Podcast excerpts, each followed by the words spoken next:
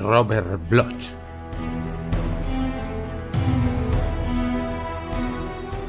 El arte mortífero. Leído e interpretado por Moisés de las Heras Fernández.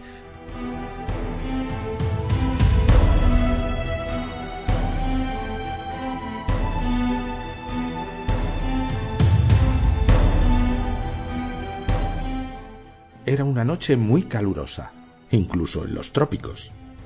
Vickery estaba preparando un combinado de ginebra cuando oyó el discreto golpe en la puerta de la habitación del hotel.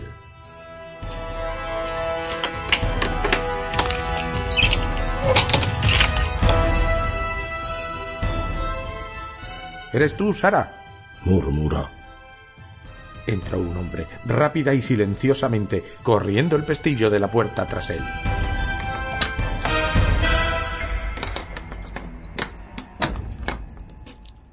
Soy Fenner, dijo, el marido de Sara. Hizo una mueca a Vickery. Sorprendido, ¿verdad?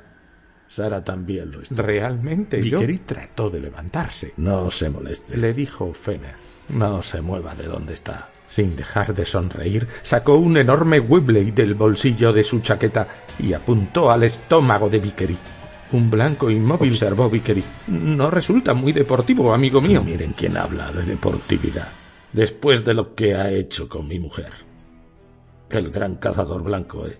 Habitaciones contiguas en un hotel y todo. Habría sido un interesante safari.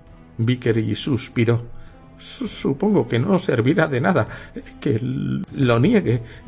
Dispare, pues, y, y, que lo ahorquen después. Esto sí que no. No deseo que me ahorquen. Por consiguiente, no dispararé. Sin dejar de apuntarle con la pistola, Fener buscó algo en el bolsillo de la chaqueta y extrajo de él una pequeña bolsa de cuero. La abrió con precaución y dejó caer un objeto movedizo y de vivos colores a los pies de Vickery. Parecía un diminuto brazalete de coral, pero estaba vivo. Será mejor que no se mueva, murmuró Fener. Sí, es una Krait, la serpiente más pequeña y mortífera que existe en el mundo según me han contado. Espere, Fener, escúcheme. El diminuto brazalete de coral se desenroscó de repente. Antes de que Vickery pudiera apartarse, se lanzó contra él como un relámpago escarlata. Una y otra vez, la kite hundió sus colmillos en la pierna derecha de Vickery a través de la delgada tela de sus pantalones. Vickery profirió un gemido y cerró los ojos sin intentar aplastar a la serpiente. De pronto, esta cesó en su ataque y volvió a enrollarse en el centro de la alfombra. Fener tragó saliva, se enjugó la frente y depositó la pistola sobre la mesa. Le dejo esto, dijo. Tal vez quiera usarla. Me han dicho que en menos de diez minutos. Vickery se echó a reír, Fener. Es usted un crédulo. ¿Qué quiere decir? El nativo eh, de un bazar le vende una inofensiva culebra cristal y usted acepta su palabra de que se trata de una Krait. Como aceptó las explicaciones de una mujer celosa cuando ésta le contó que ella y yo nos entendíamos. En realidad, amigo mío, estaba enojada, porque yo no lo quise. Yo no quise saber nada de ella. Vickery volvió a reírse.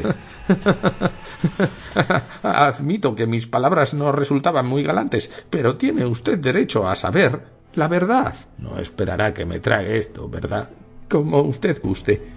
Vickery agitó una mano. Oh, no, no, no se marche. Siéntese y charle un rato conmigo. No va a ocurrir nada, como usted mismo podrá comprobar. Y no ocurrió nada, exceptuando que Fener tomó una copa y una breve charla le convenció que Vickery era tan inocente e inofensivo como la minúscula serpiente enroscada sobre la alfombra.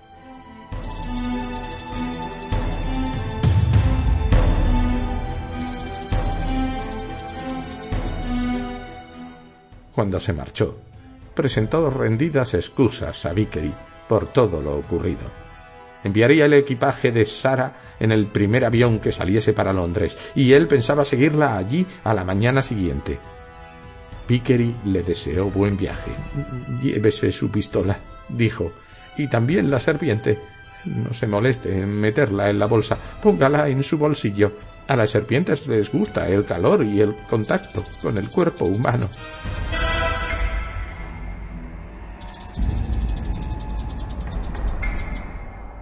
Cuando Fener salió para dirigirse a la habitación antes ocupada por su esposa, Vickery siguió haciendo los preparativos para acostarse. Su mente estaba llena de cálculos matemáticos.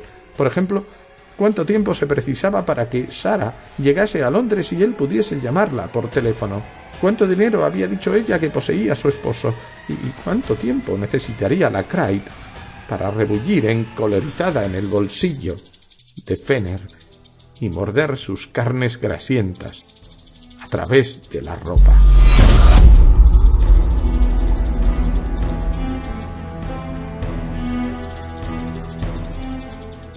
La respuesta a esta última pregunta no tardó en llegar. Vickery oyó los gritos del hombre a través del delgado tabique de la habitación contigua, en el preciso instante en que él se sentaba en la cama y aflojaba las correas de su pierna artificial.